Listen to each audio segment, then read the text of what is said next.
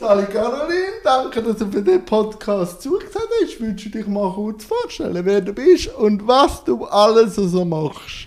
Danke für die Einladung. Wenn ich alles aufzähle, was ich mache, dann kommen wir nie mehr heim. Also ich komme nicht mehr heim. du, ich habe ein Luftbett, ich kann schon schnell. ah, das, das ist das Angebot. Ja, ich bin Caroline Fuchs. Ich bin Psychologin und Sexologin. Äh, ich begleite Menschen bei ihren Herausforderungen in diesen Lebensbereichen, grossen Lebensbereichen. Ich bin auch Autorin, Buchautorin. Ich bin lange Journalistin gewesen. Ich habe zehn Jahre lang die Sexberatung beim Blick gemacht. Ich bin auch Gantienica-Trainerin. Das ist ein Sport, den vielleicht nicht alle kennen, aber vielleicht können wir noch zu Wir können mit, wir können auf alles sprechen. Das sind so die offiziellen Sachen, die ich äh, in meinem Berufsleben veranstalte. Sonst habe ich natürlich Haufen anderes nicht zu tun. Wenn, als ich mich mit dir beschäftigt habe, habe ich mich so gefragt, wie hat sich Caroline mit dem Themenbereich, wo sie beschafft oder auch schafft, wirklich auseinandergesetzt, dass es ihr Arbeitsgebiet wird? Also meine Karriere ist eine einzige Aneinanderreihung von Zufällen. Ich kann nie Sexologin werden, ich kann nie Psychologin werden, ich kann nie Journalistin werden. Und das, jetzt bist du alles. Jetzt bin ich alles von dem.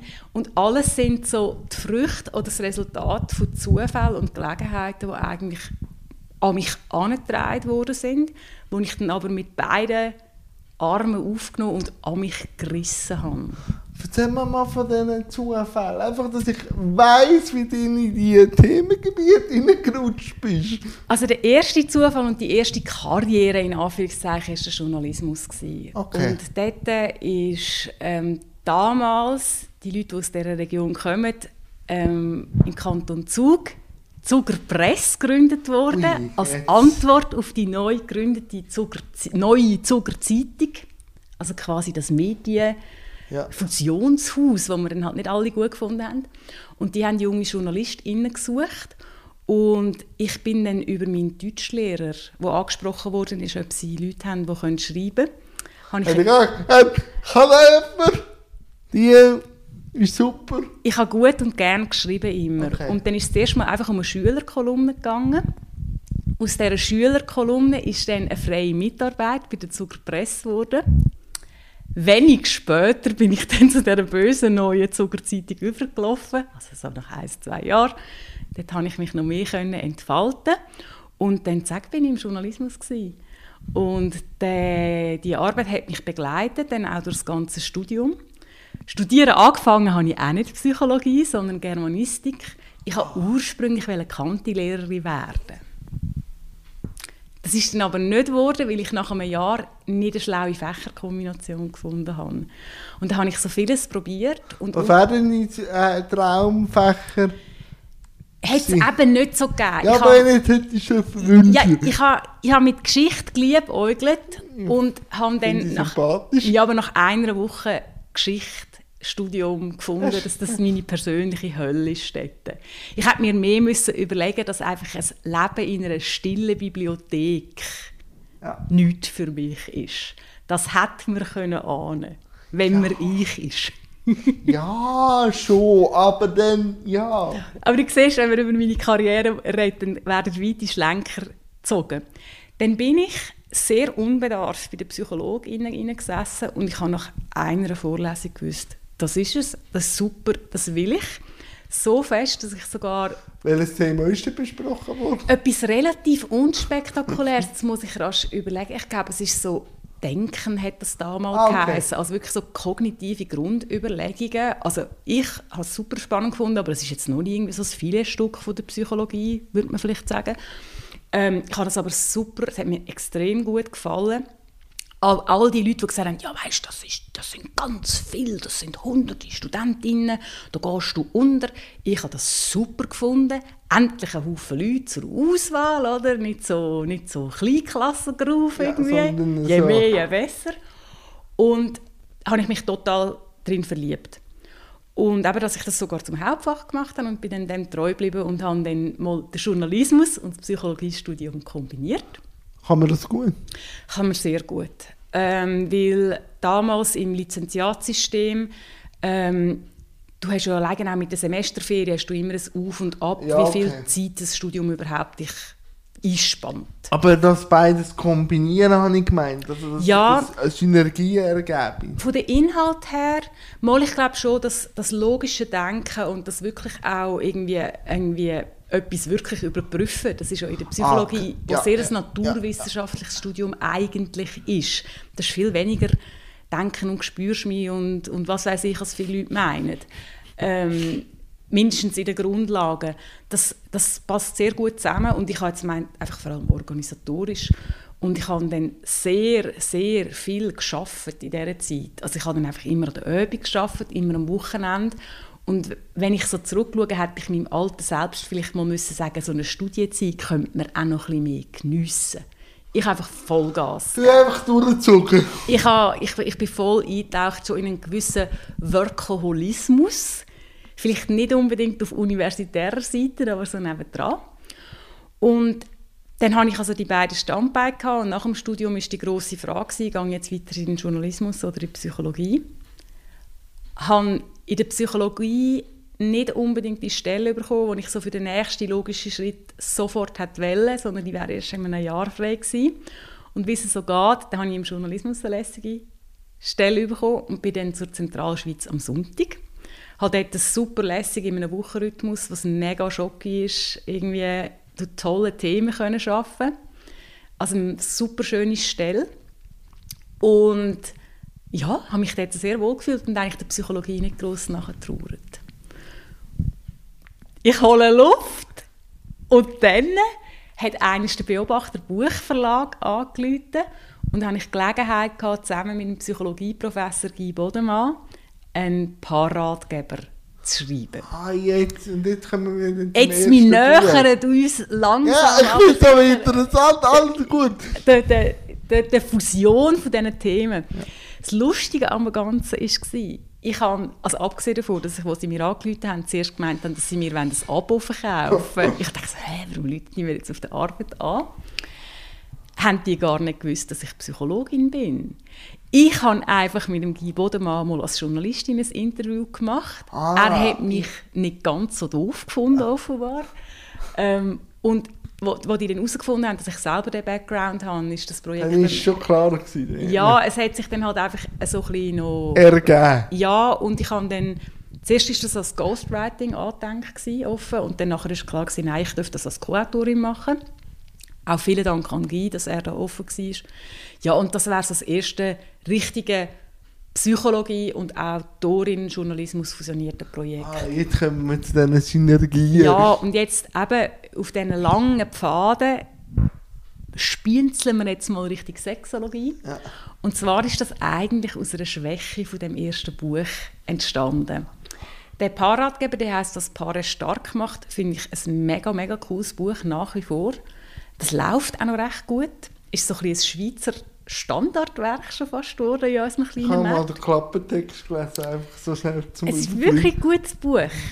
Aber das Kapitel über Sexualität habe ich schon beim Schreiben und vom Schaffen, also beim Schaffen mit dem, mit dem Guy Bodemann gemerkt, das ist nicht sein Thema.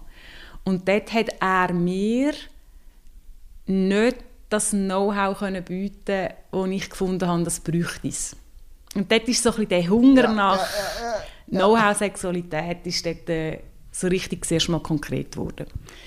Weil eben der Paarratgeber gut gelaufen ist, hat dann der Beobachter Verlag Interesse gehabt an dem nächsten Buch. Der Guy Bodemann und ich haben uns dann nicht mehr ganz gefunden, inhaltlich. Und ich habe dann aber vorgeschlagen, hey, macht doch einen Sexratgeber. Und das ist für den sehr konservativen Beobachterverlag äh, sehr ein grosser Schritt gewesen. Der damals neue Verlagsleiter hat sich aber auf das eingeladen. Das ist wirklich für ihn auch so ein ein Risiko gewesen, wow, Beobachter und Sex. Weil Einfach, dass die Zuhörerinnen kurz äh, von den Jahreszahlen her können, wo- wann haben die gestartet?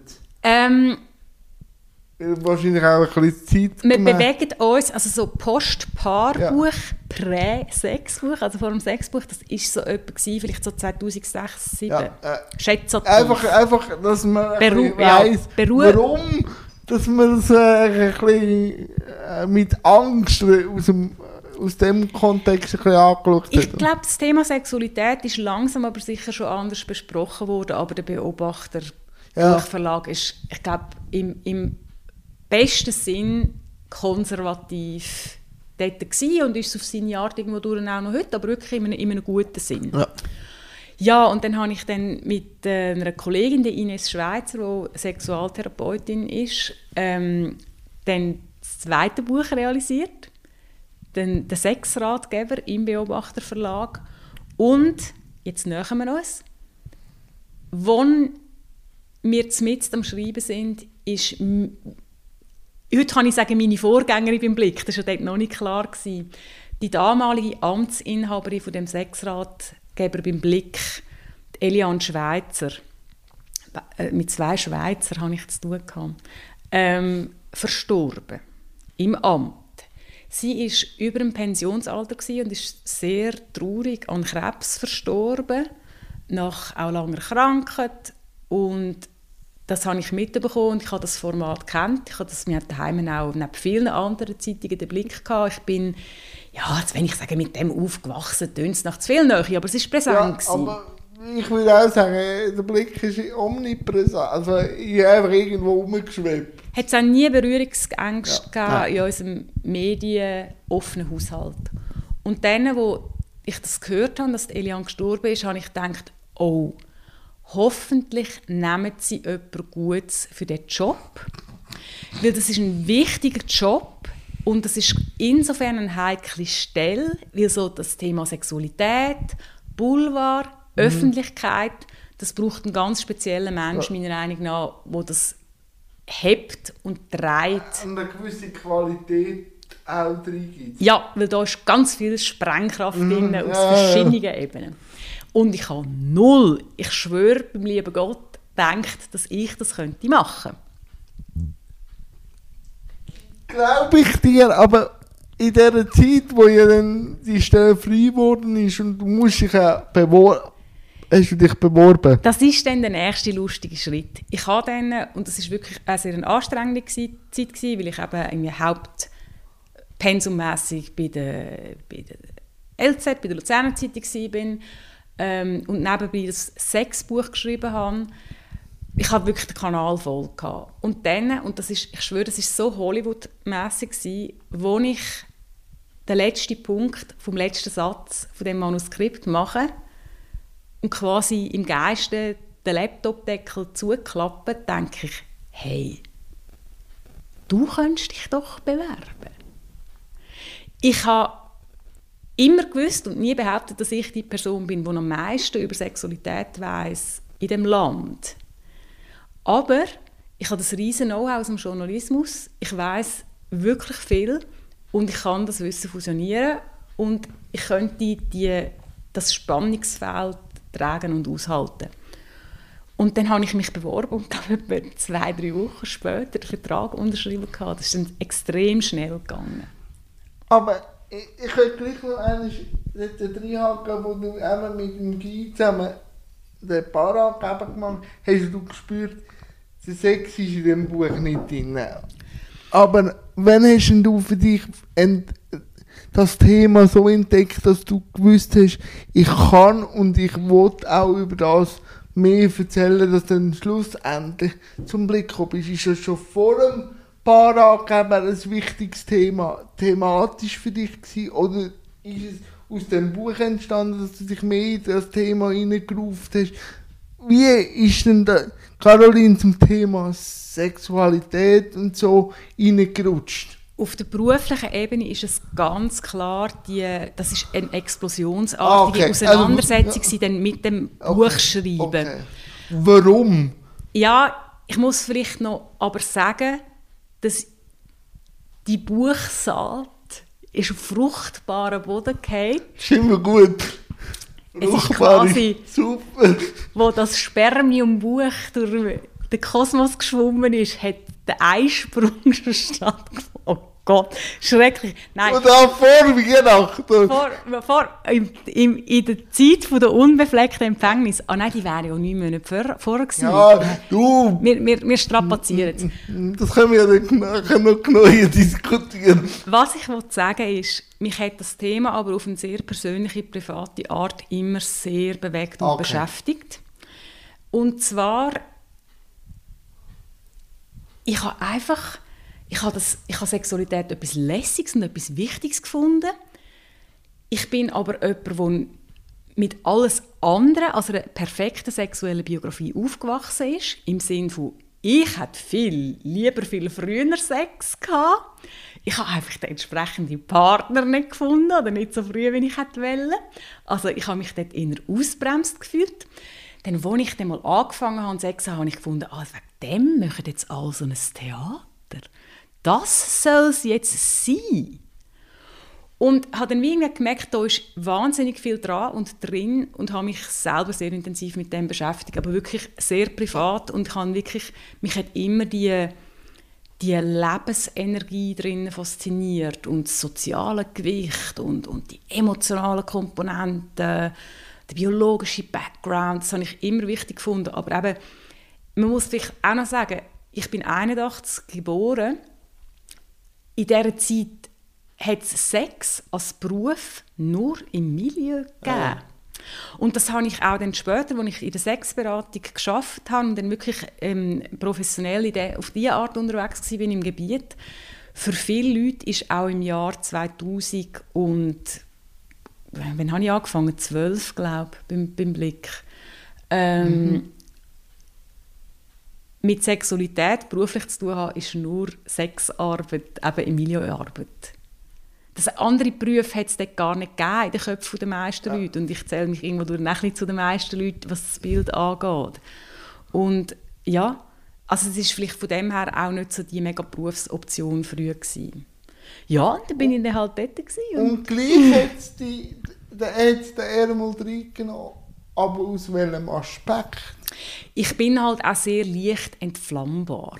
Im Sinne von, es braucht, wenn ich etwas cool finde, dann braucht es dann auch nicht mega viel. Also, weißt, also wenn du mir jetzt gut erzählst, dass wir zusammen könnten in Kanada eine Pferdezucht auftun dann kann das sehr schnell gehen, dass ich finde, das ist das Geilste und das ist das Größte und dann machen wir das. Ah. Also ich glaube, dass, es hat diesen Aspekt auch. Ich glaube auch, dass ich recht ein mutiger Mensch bin. Im Sinne von, dass ich, dass ich Sachen auch probiere, dass ich mich selber auch herausfordere. Ähm, das ist auch für mich nicht ganz einfach gewesen, mich so in ein Fachgebiet hineinzugeben, wo ich sehr sorgfältig müssen abwägen, habe ich das Know-how und habe das können beantworten. Ja, ich kann das, ich kann das auch gut, ähm, aber dass es ganz viele andere gibt, die viel mehr wissen irgendwie und auf eine andere Herangehensweise. Und ich habe nie Angst vor diesen Sachen. Für mich war immer wichtig, gewesen, kann ich es, kann ich es, kann ich es wirklich gut und ab dann hat es einfach für mich geheißen, besser werden. Aber ich habe noch nicht ganz rausgehört, ich weiß, warum du rein bist, aber aus welchem, was ist der Haupttreiber dass du gesagt hast, ich muss die Sexberatung machen, weil aus dem und dem Punkt mich da vielleicht stört und ich muss das vielleicht anders ko la kommunizieren lassen. Weil das hat ja schon angefangen im Kapitel von, der, von dem Paarratgeber. Ja, oder? ich glaube, dort muss ich dich und ganz viele andere Menschen enttäuschen. Okay. Im Sinn von, dass ich das i- immer wieder angetroffen habe und angetroffen ich habe null missionarischen Gut. Eifer, was Sexualität angeht. Mir ist es auf Deutsch gesagt, ich habe so ein bisschen eine Tendenz zu grober Sprache und darum würde Egal, ich das dürfen wir sagen, da. Ich, piss egal, was die Leute für Sex haben. okay. Ich habe, ich habe, natürlich setze ich mich gern und intensiv für das Thema und seine positive Seite und seine Qualitäten ein, aber mir ist es wurscht, was die Leute daheim machen. Ich helfe jeder Person, die kommt und möchte mit mir lernen und etwas verbessern und erreichen. All, die das nicht wollen Oder alle Leute, die finden, Sex ist nicht wichtig oder ich will keinen Sex oder es ist mir zu viel Sex um in der Gesellschaft, die kann ich absolut verstehen. Okay. Total in Ruhe lassen. Ich kann niemanden aufklären. Ich kann nicht wollen, dass die Schweizer besseren Sex haben. Ich kann nicht wollen, das Thema aufwerten. Null und nichts. So blöd, dass es tönt. Wenn es so eine Motivation gegeben hat, dann im Fall wirklich, dass das niemand dümmer macht als ich Weil ich es wirklich, wirklich wenn es eine ideologische Motivation gegeben hat, dann wirklich dass die Stelle nicht an jemanden geht, der sich also, inszenieren ja, also oder bereichern Einfach ein qualitative...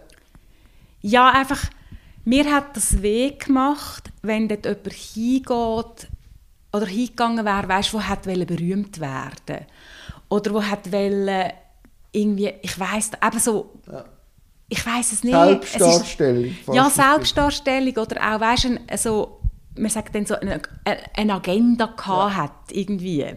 Mhm. Und das, das hat mich irgendwie gestört, weil ich wirklich so viel Achtung und Respekt vor der Wichtigkeit von dem Gefäß und der Anlaufstelle hatte, weil es eben zum Teil vielleicht auch ein bisschen unterschätzt ist, was das heißt, dass man noch mit hin kann, wo man unvoreingenommen mit all seinen Problemen, auch wenn sie schräg sind oder vielleicht für gewisse Leute peinlich oder für andere Leute eben nichtig sind. Und ich kann wählen, dass das, dass das geschützt wird ja. und ja, vielleicht ist es wie so ein bisschen ein Beschützerinstinkt gewesen, aber ich kann es dir vielleicht auch heute auch nicht ganz so genau sagen. Nein, man muss ja auch sagen, also so habe ich es wahrgenommen, ähm, du hast auch die Noten aufteilen, ein bisschen, natürlich immer noch mit dem Schwerpunkt, aber es ist nicht mehr nur noch um das gegangen, sondern was halt hinterhangert, eben Beziehung, Liebe per se, hast du wahrscheinlich in die äh, Kolumnen auch reingebracht, wo vielleicht vor dir eher noch ums wirklich einfach erotisch und um Sex ja. gegangen ist. Du hast wie ein Feld aufgemacht, dass sich das wie, wie Synergie, wir haben ja vorher von Synergie geredet, mhm. sich gegenseitig aufschaukelt, oder? Das ist ja auch noch interessant. Es hat so jede Zeit ihre Sexberaterin gehabt, die in die Zeit gepasst hat und was es aber dort auch gebraucht hat. Ja. Also Martha Emmenegger, die Tante Martha war, die übrigens auch als reife Frau und Mutter quasi gecastet wurde ist vom damaligen Chefredakteur. Eben das Mütterliche, das, das es war nicht harmlos bei der Martha, das würde ich nie sagen, aber einfach so, das war so der Groove. Die Elian, die dann kam, hat das so Kraft ihrer eigenen Sexualität als erotische Frau gemacht. Und ich habe dann schon die Wissenschaftlichkeit mhm. eine Art dort reingebracht und sehr das fundiert Psychologische. Und ich habe auch immer gewusst, dass meine Zeit dann irgendwann abgelaufen ist. Und ich glaube, wenn das, also der Blick hat ja dann das Format eingestellt. Im Moment haben sie niemand, oder im Moment gibt es das Format, das eigenstehende Rubrik nicht, nicht in dem Umfang. Ich glaube sonst auch nicht, ich bin gar nicht ganz auf dem Laufenden. Aber es würde heute wieder jemand anders machen, weil heute ist wieder eine andere Zeit. Oder? Heute würde es wahrscheinlich viel mehr um Selbstverwirklichung gehen und, ja. und irgendwie eben Sex Positivity und was weiß ich. Und ich bin da viel nüchterner unterwegs ja. Und wahrscheinlich auch andere Aspekte reinfließen lassen, wo ihr denn das auch braucht. Ja, also ich, äh, ich habe mich immer um Neues gekümmert, was auf der Szene aufgeschonen ist. Aber eben, jetzt ist es sowieso Geschichte seit anderthalb Jahren, ein bisschen mehr. Ja, ja aber du hast Geschichte studieren, jetzt gehörst du selber schon zu einem Teil von Geschichte. Das ist ja noch irgendwo schön. Aber wie ist es so, Caroline, wenn man von der von einem grossen Teil von der Schweiz aus Sexologin angeschaut wird, als Projektionsfläche zu dem Thema. Und du hast eben auch gesagt, dir ist es wurscht, egal, wie geht der Spagat? Für mich ist das nicht so präsent. Okay. Weil wahrscheinlich, also mir, mir wird auch schon von meinen Begleitungen ist mir gesagt worden, dass ich es einfach nicht merke. Aber ich finde, ich werde höchst selten erkannt. Also, was ich schön finde.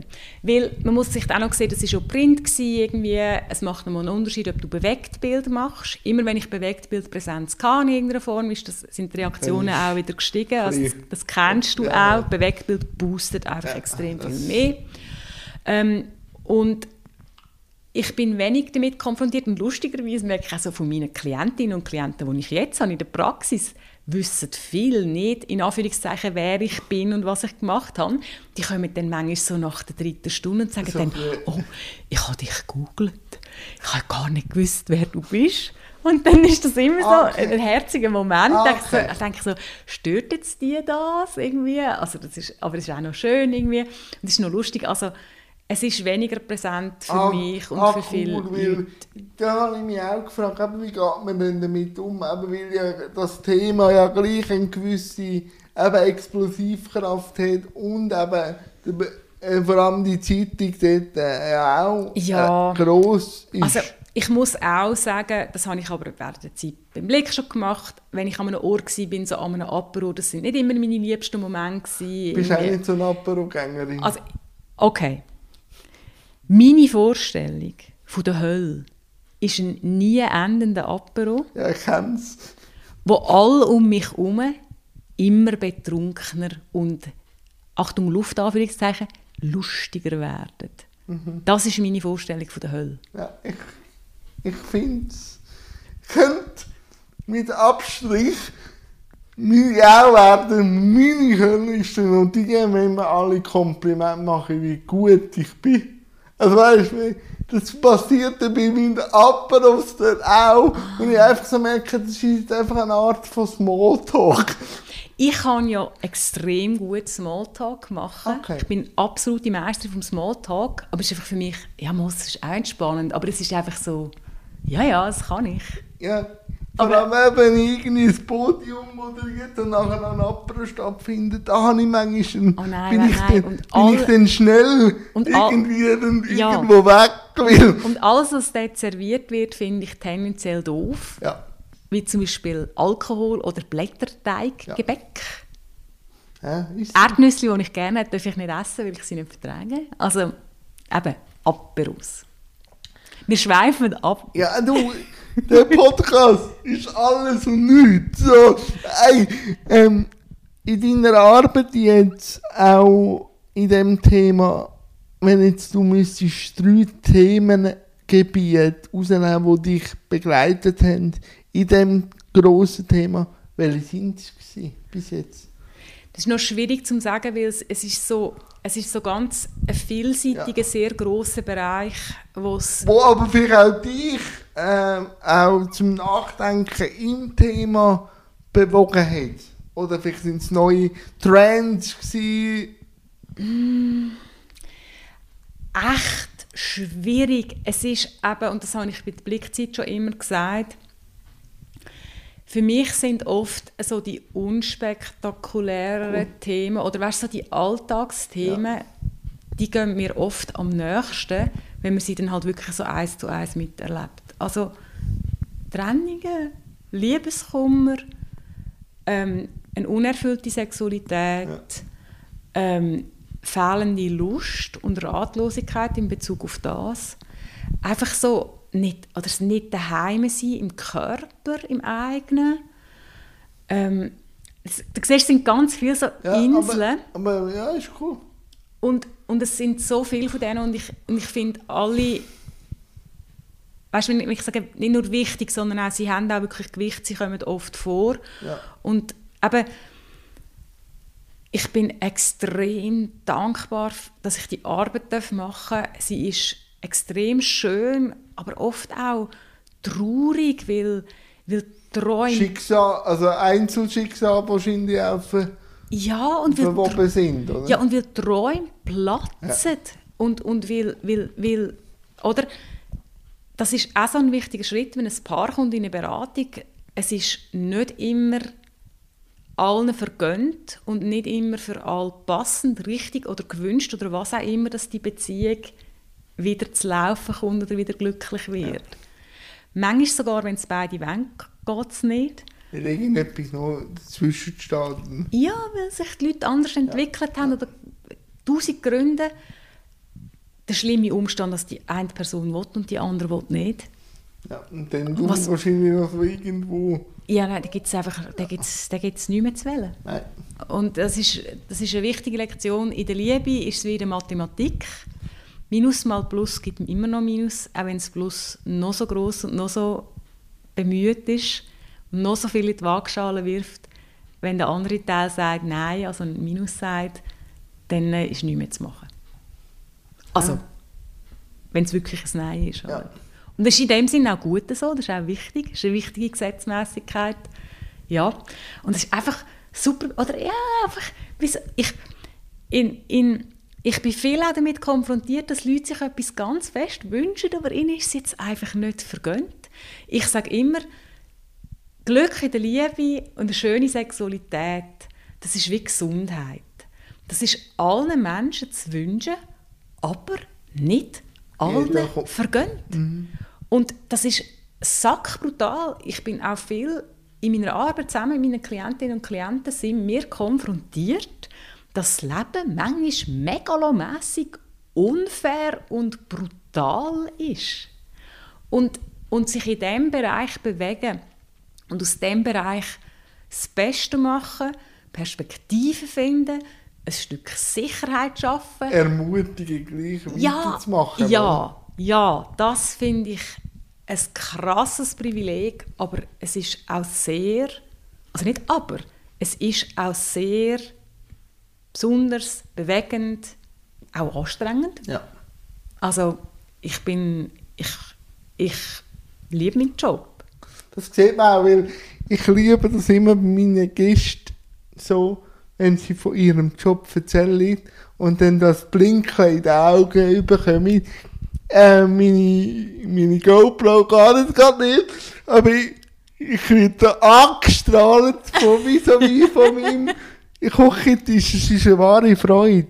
Und welches Thema ich auch noch ansprechen will, ist, ich merke, was das Thema Sexualität und auch Gesellschaft anbelangt, sind wir in einem Wendepunkt gesellschaftlich, dass man immer noch Hemmungen hat, äh, gesellschaftlich darüber zu reden, aber dass es immer mehr Offenheit gibt für verschiedene Lebensformen und auch Beziehungsformen und das rechne ich sehr stark an der queeren Bewegung an, dass das wie ein Keil in, in die verkrustete Gesellschaft getrieben hat, um das mal aufzutun. Siehst du das auch so oder ist ein anderer Aspekt, dass es immer mehr eine Öffnungskultur in die Richtung gibt? Ja, absolut. Und ich glaube, ähm, die Query-Bewegung ist ja eine Diversity-Bewegung. Mhm. Es geht um Vielseitigkeit. Und, und das, finde ich, ist essentiell, wenn es um persönliche Wege und persönliches Glück geht. Ähm, die Leute fragen mich viel, ja, was ist guter Sex?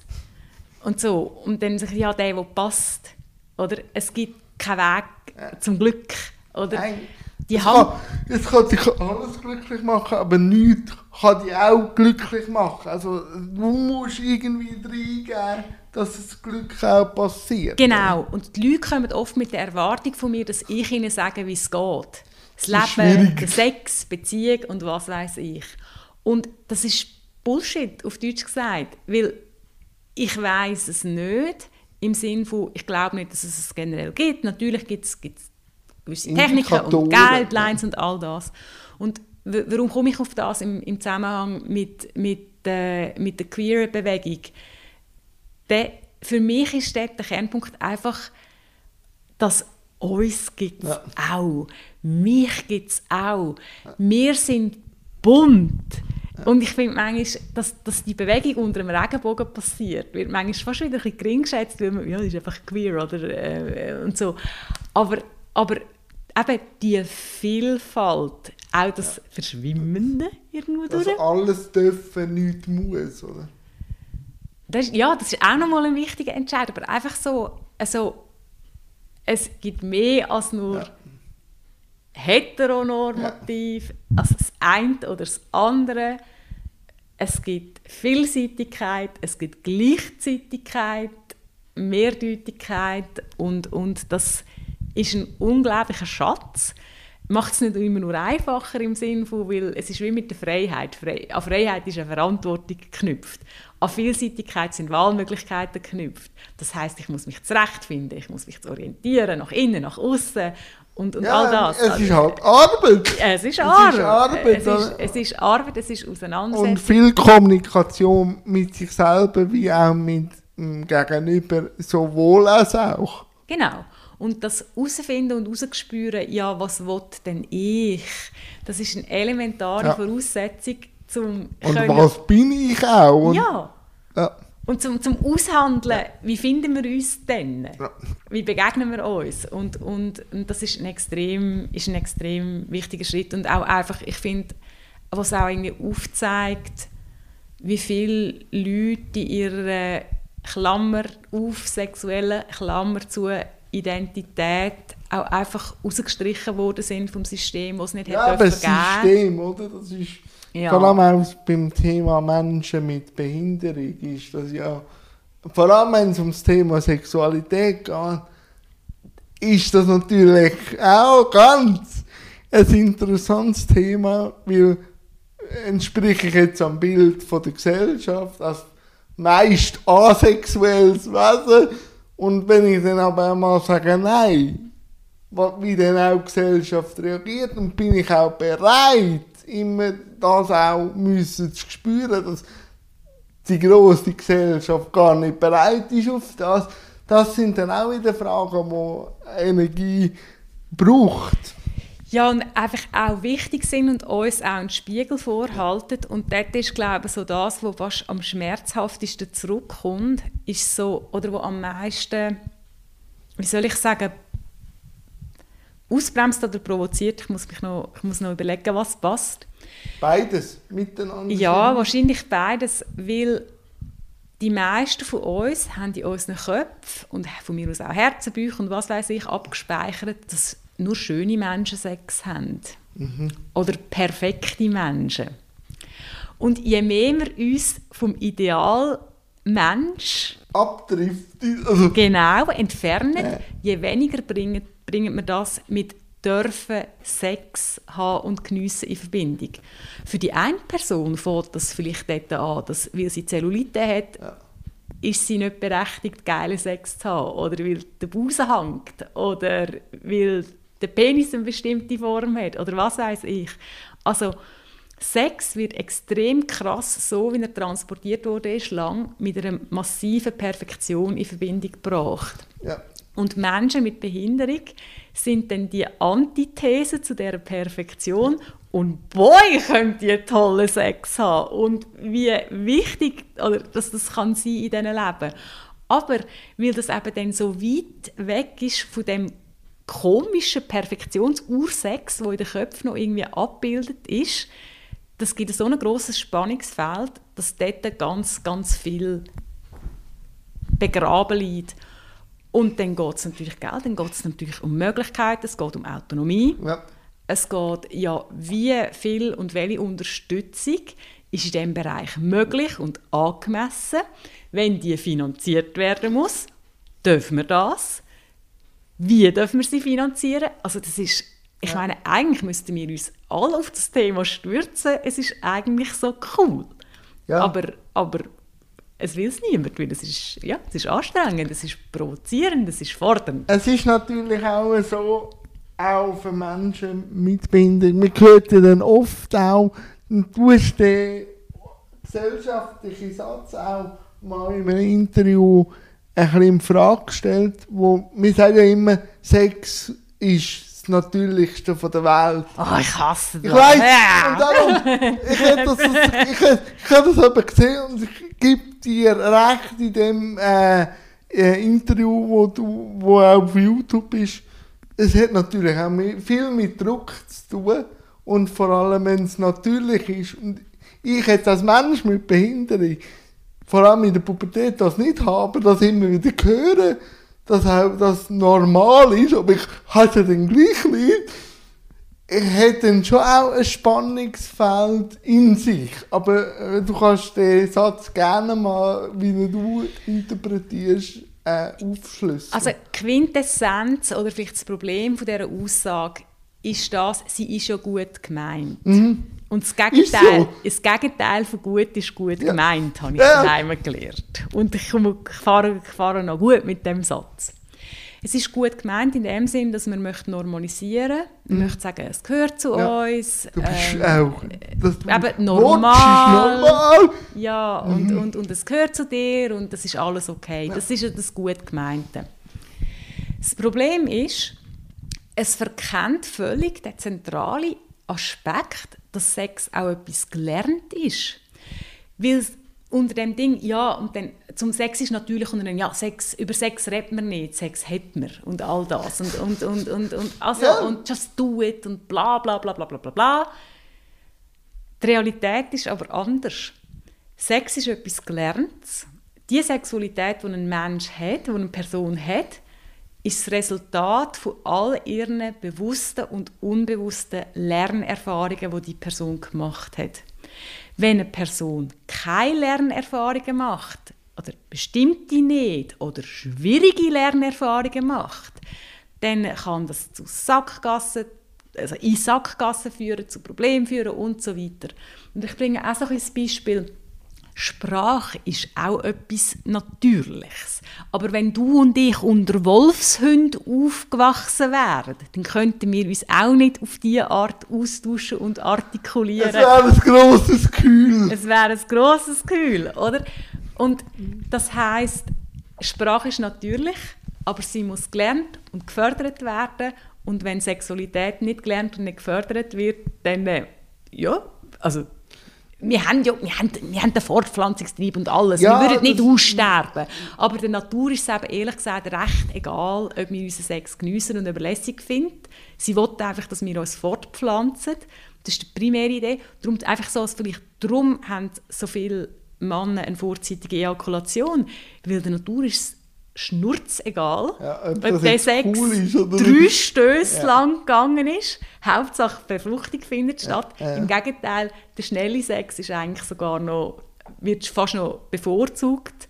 Ähm, das ist nicht, ein Aspekt von einem grossen Thema, aber einfach das Natürliche, das Biologische, das, das beschneidet das Thema und aus einer Normalisierung wird eine Begrenzung, die ich mega schade finde. Nein, das, das mit den Lernfeldern, oder? Wenn ich natürlich, ich sage immer, wenn man mich fragt, wann hast du die grösste Sinneskrise gehabt, äh, sage ich immer, es ist nicht äh, die Auseinandersetzung mit der Behinderung, es ist die Auseinandersetzung mit der Pubertät und dem Mann sein, mhm. weil früher hat es keine Rollmodels gegeben, irgendwie in den Medien.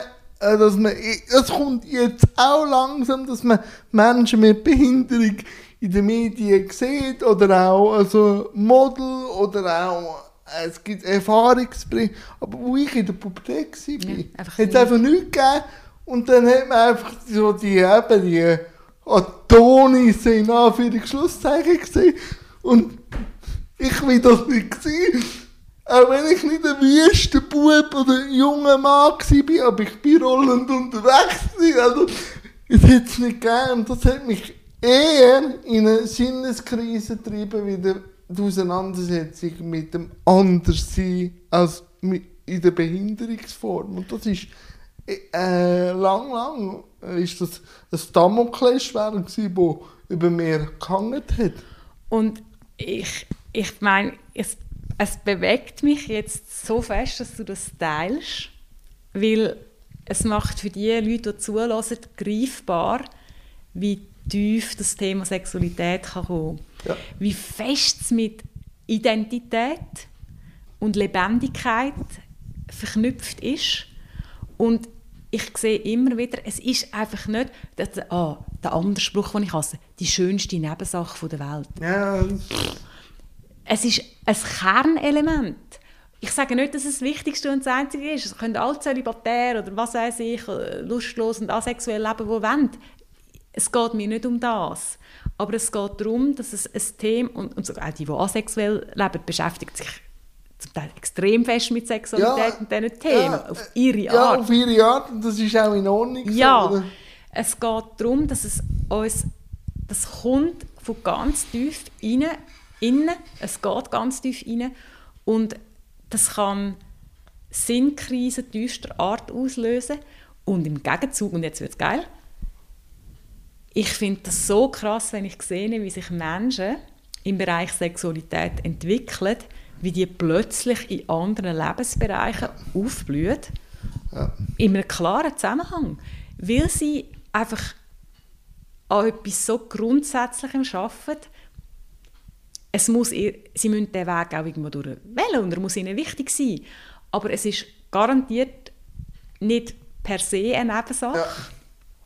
Es, hat, es ist wirklich es ist so etwas ganz ehrlich gesagt, es ist fast ein bisschen wie Spiritualität. Die ist Ja. nicht allen, gleich Leuten, allen Leuten gleich wichtig. Ja, aber, Aber es hat das Gleiche, es hat ein ähnliches Potenzial. du merkst ja wahrscheinlich auch, dass ich mich mit dem Thema auseinandergesetzt habe. Und ich muss schon sagen, das war schon auch eine Beschleunigung für mein ganzes Leben. Auch für seine Bedürfnisse einzustehen. Ich harze manchmal immer noch ein bisschen in dem Thema, aber ich weiß, wo die Reise für mich hingehen. Eigentlich habe ich noch nicht die Ziele so, um das zu verwirklichen. Aber was mich auch ein bisschen schockiert hat, ist die Erkenntnis dass in dem engen Rahmen Sexualität und Behinderung ich trotzdem als weißer Cis-Mann am meisten Angebot habe von gelebter Sexualität.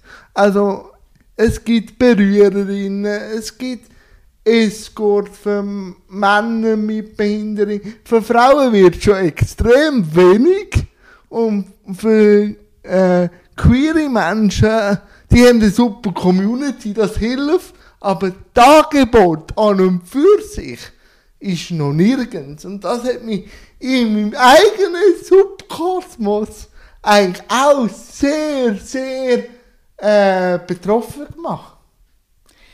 Ja, und ich glaube, dort haben wir wie so die schwierige Situation, wie so oft. Es gibt irgendwo durch einen Markt, der ist im Bereich Sexualität wahnsinnig attraktiv. Ähm, ich bin dort bei diesen Sachen alle nicht so, wie soll ich sagen, Nein, nein. mit den Zahlen, aber ich Nein, meine, das- das, ist einer ja. von der, also von der grössten Märkte überhaupt und die, viele von den technologischen Neuerungen sind nicht zuletzt durch die Sexindustrie finanziert und befördert worden, auch. Ähm, und wenn es dann eben in die, in die anderen Gruppen hineingeht, dann wird es dann sehr schnell dünn, weil halt vielleicht weniger Geld zu machen ist oder weil halt einfach wirklich der, der Markt schrumpft. Nachfrage vielleicht Ja. nicht gleiche ist. Nur schon, und jetzt, wenn wir jenseits von Behinderung schauen, ähm, dann ist nur schon die Frage, ja, eben, gekaufter Sex wird immer, ja, für Frauen sagt das nicht interessant und dann wird heiß diskutiert, ist jetzt das wahr, ist jetzt das nicht wahr, also, und dann können wir wieder überlegen, ja, ist denn überhaupt Bezahlsex legitim, wenn ja, unter welchen Umständen und so, und es wird einfach, wenn es ums Thema Sex geht, ist einfach mal Starkstrom drin. Ja, es ist kein Coolness oder kein Locker drin, sondern es ist immer so. Es dreht alle immer gerade ein bisschen durch. Ja. Aber so leid es mir tut, ich glaube, das ist auch ein Teil davon, warum es halt einfach gleich etwas Cooles ist. Ja, ich bin auch gegen die totale Entspannung. Ich bin extrem gegen die totale Enttabuisierung. Ich finde, Sex soll doch bitte, bitte, um Himmels Willen, immer ein Tabu bleiben. Finde ich. Ich sehe, wo der Punkt hingeht. Ja. Ja, weil ich, Ähm. wenn, wenn, wenn, wenn, wenn ähm, ich finde, es ist etwas Schützenswertes und etwas Besonderes. Ich finde auch irgendwie, ich, ich, ich, ich empfehle zum Beispiel den Leuten, dass sie sich dass sie umsichtig sollen sein bei der Partnerinnenwahl im Sinne von ich also einfach ja mit wem teile ich das nicht weil es irgendwie überstilisiert etwas kostbares Nein, ist sondern einfach ja mit wem werde ich mich denn auf diese Art einladen Ja. Und dort ein bisschen Mindfulness, wie man heute so gut sagt, Achtsamkeit drin haben, das finde ich alles wichtig. Und wenn einfach da, wenn alles das geht ja auch gar nicht. Aber, aber die totale Enttabu Enttabuisierung, die habe ich nie erstrebenswert gefunden. Ich provoziere aber auch mit dem, weil das ist ja, das ist ja im Moment ist das sehr, eben, im, mit der Sex-Positiv-Bewegung, es ist sehr eine Stimmung von je mehr, je besser und, und was weiß ich. Also, und, ja, und das ist das und dann gibt es dann nachher wieder eine Gegenbewegung. Das, es ist immer, oder? Es ist immer Ebbe und Flut. absolut. Immer Ebbe und Flut. Wenn wir jetzt so, wir sind auch im Jahresende, äh, eben über die unbefleckte Empfängnis, könnten wir jetzt mal reden, wie das funktioniert ist worden. Aber der Glaube wird jetzt noch gar nicht rein. Aber wenn jetzt du ins 23 schaust, auf was freust du dich? Auf was sind die nächsten Steps? Persönlich oder gesellschaftlich? Beides, oder, beides. Einfach, wie... Ich bin so eine schlechte Gesprächspartnerin für so Fragen. Ich, ich probiere trotzdem. Weil, weil ich funktioniere zwar sehr nach vorne gerichtet, mhm. die Vorwärtsbewegung als solche ist ein großer Freund von mir. Aber ich bin so null visionär. Ich bin auch nicht jemand, der so strukturell, strukturell gesellschaftlich denkt. Das ist mir alles ein bisschen wurscht. Ich bin sehr, ich lebe sehr fest so im, im Moment. Ich lasse mich auch gerne überraschen von dem, von dem, was kommt. Ich persönlich, okay, mein jetzt, Ziel jetzt ist jetzt im 2023 endlich in die Komfortzone zu finden, wo alle ständig verlassen wollen. Weil ich höre immer so, du musst mal Komfortzone verlassen. Und dann denke ich so, oh, da gibt es eine Komfortzone. Was ist das? Die, oh, die, die, die finde ich jetzt mal. Und dann hänge ich mich dort mal rein und dann ist mir nach... Ja, wahrscheinlich ja, nach jetzt hast du auch eigene Praxis und so. Also, du bist ja jetzt recht aus der Komfortzone seit lang gewesen. Ich glaube auch, ehrlich gesagt, ich bin jetzt mal so, so, so persönlich, ich bin so der Typus Mensch, der immer ein bisschen Ärger hat. Oh. Ja, das kann einem auch treiben. Ja, ja, also ich glaube, wie soll ich jetzt das sagen? Ich habe ich ha mein Leben lang immer Probleme gehabt. Und das ist für mich auch eben, ich bin jetzt 41, ich habe das auch akzeptiert, es ist für mich okay, aber ich glaube... Jetzt hat es wieder mal ein bisschen... Ja, nein, ich, nein weißt du, ich, ich träume zwar von dieser Komfortzone, aber ich glaube, ich werde... Ich weiß nicht, ob ich, ich weiß nicht, ob ich in diesem Leben den zen-artigen Zustand von Akzeptanz erreiche. Darum ist die Frage, wieso, was ist das nächste Problem? Aber ich werde mich wie immer freudig und wirklich ein bisschen schimpfend mit Leidenschaft drauf stürzen. Hauptsächlich mit Leidenschaft und dass alles so richtig äh, mit Feuer gemacht wird. Jetzt haben wir aber in die Zukunft geschaut. Was mich aber noch kurz würde interessieren, wie hast du deine Arbeit wahrgenommen in der Covid-Zeit noch ganz, ganz mhm. kurz? Mhm. Eine sehr strenge Zeit, ja, da bin ich, bin ich voll beim Blick. Gewesen. Ähm, und die Sexberatung, und ich meine, Sexberatung, das bin ich. Es hat kein Team gegeben, Das war eine One-Woman-Show. Ich bin überrannt, überflutet worden mit Mails. Ja. Also es ist wirklich... Das kann ich mir vorstellen. Anfangszeit war noch strenger. Gewesen. Dort habe ich wirklich... Also dort habe ich, dort, dort habe ich, habe ich sehr, sehr ungesund zu viel gearbeitet. Und in der Pandemie ist es wirklich nochmal eskaliert. Weil den Leuten ist so schlecht gegangen. Ähm, und es war zum Teil auch herzig, gewesen, dass Leute ihre Probleme so formuliert haben und dann noch krampfhaft einen Bezug zur Sexualität in das Mail hinein konstruiert ja, das, das haben. Überhaupt nicht. Ja, weil sie das Gefühl haben, sie hätten dann nur Anrecht ja. auf eine Beratung. Das war ein, eine enorm bewegte Zeit. Gewesen. Ich muss aber auch sagen, und ich habe es auch gesellschaftlich schwierig gefunden, wie ja. Front und alles. Ähm, ich muss aber auch sagen, ich finde die Zeit jetzt und das Jahr 2022 in der Beratung merke ich, dass das für viele Leute auch ganz eine schwierige Zeit ist. Und sehr unterschätzt, weil jetzt wieso, ja, jetzt es ist es ja wieder gut. Ja, aber nein. Es ist überhaupt nicht gut. Es ist wieso, ich meine, Entschuldigung, irgendwie ist dann ein halbes Jahr nachdem der Tsunami darüber gefetzt ist, ist es dann wieder gut. Also ja. können wir darüber philosophieren, aber natürlich ist vieles wieder besser, vieles hat sich entspannt. Ich glaube, viele Leute schätzen auch Sachen, ich, ich inklusive auch. Aber, aber also, auch wieder von mir persönlich, bei, bei mir hat es auch gewisse Sachen stillgelegt, die noch nicht wieder aufgeblüht sind, die ich zuerst wieder muss aufbauen muss. Und so geht es ganz vielen Leuten. Und, und wir alle Betroffenen haben unsere Herausforderungen und Frusterlebnisse. In diesem Bereich. Und das ist nicht zu unterschätzen, was jetzt in den, in den wie sagt man, in der Wake, im ja. im Bugwasser von dieser Pandemie äh, abgeht. Nachziehen, oder? Ganz genau. Aber wir schauen gleich positiv ins 23. Auf jeden Fall. Ähm, ich habe mit meinem Set durch, liebe Caroline. Aber ich mache es immer so, dass mir mein Gast noch ein, zwei Fragen kann stellen kann, wenn sie das will. Und das wäre jetzt dieses Segment, feuerfrei, falls es etwas gibt. Ich habe so eine Frage im Hinterkopf ja. und mir passiert etwas, was mir selten passiert, dass mir ein bisschen die Worte fehlen und so. Mich würde wundern, was so dein Verhältnis zu deinem Körper ist, im Sinne von, ist, ist der, und das ist persönlich und du darfst ja auch gerne ne, nichts sagen oh, dazu. Ich, ich sage immer etwas. Ich weiß einfach nicht, ob das beim Gegenüber das ist, was erwartet. Ja, mich würde so wundern, weißt wenn, wenn geniessest du deinen Körper oder geniessest du den auch, das würde mich so wundern, wenn du dort möchtest, etwas erzählen. Äh, ich habe ein bisschen aus. Äh, ein Teil habe ich schon angeschnitten mit der Pubertät, aber das Problem mit dem Körperlichen.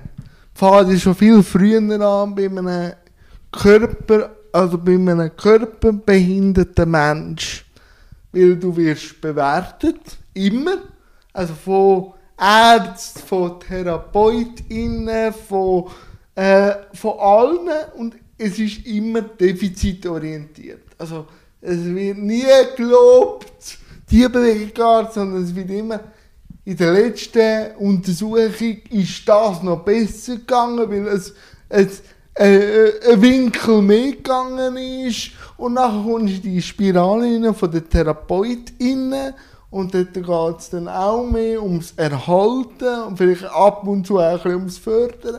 Aber dort äh, Arbeiten mit dem Körper ist natürlich als junger Mensch eher so Physio und ich will lieber Chips essen und ein bisschen Fernsehen schauen und jetzt nicht mit dem Körper arbeiten und auch dann kommt eben Pubertät und dann bist du eh weit weg vom Geschütz mit deinem Körper.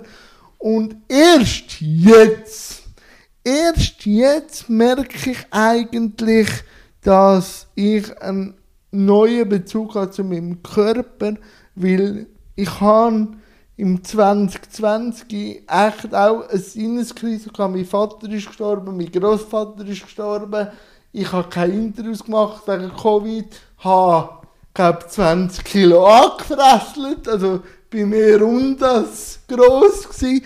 Und dann habe ich aber im 21. dann die Anfrage bekommen vom SRF für den Paragraph, das Journal für Paralympics.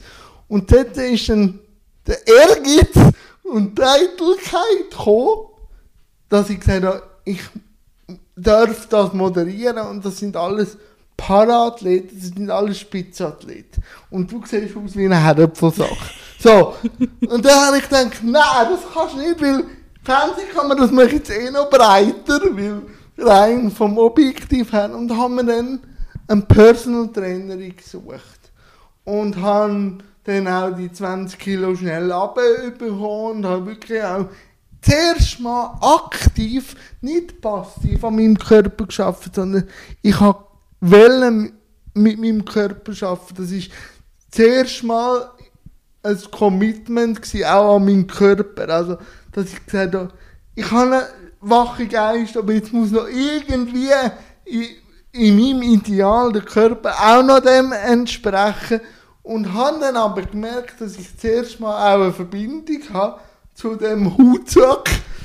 Und habe dann aber auch gemerkt, dass mir hat immer früher auch gesagt, ja, weißt du, deine Behinderung mit dieser Muskelkrankheit, du musst eher ein bisschen auf Entspannung, du darfst auch nicht zu viel deinen Körper fordern. Ich habe aber auch gemerkt, dass mein Körper viel mehr erträgt oder viel mehr mag als, als wirklich. Und jetzt kann ich sogar so gerne, ich gehe immer noch zweimal zu diesen Fitnesstrainerin, dass ich merke, ich habe gewisse Nerds nur durch das Auseinandersetzen mit meinem Körper äh, lösen, was ich gedanklich kann. Also ich kann nur gedankliche Knörz mit dem, mit dem körperlichen Dings lösen. Und so, denke ich, habe ich eher ein positives Körpergefühl als früher, wo immer noch defizitär aus rein aus der Behindertenindustrie gemacht wird.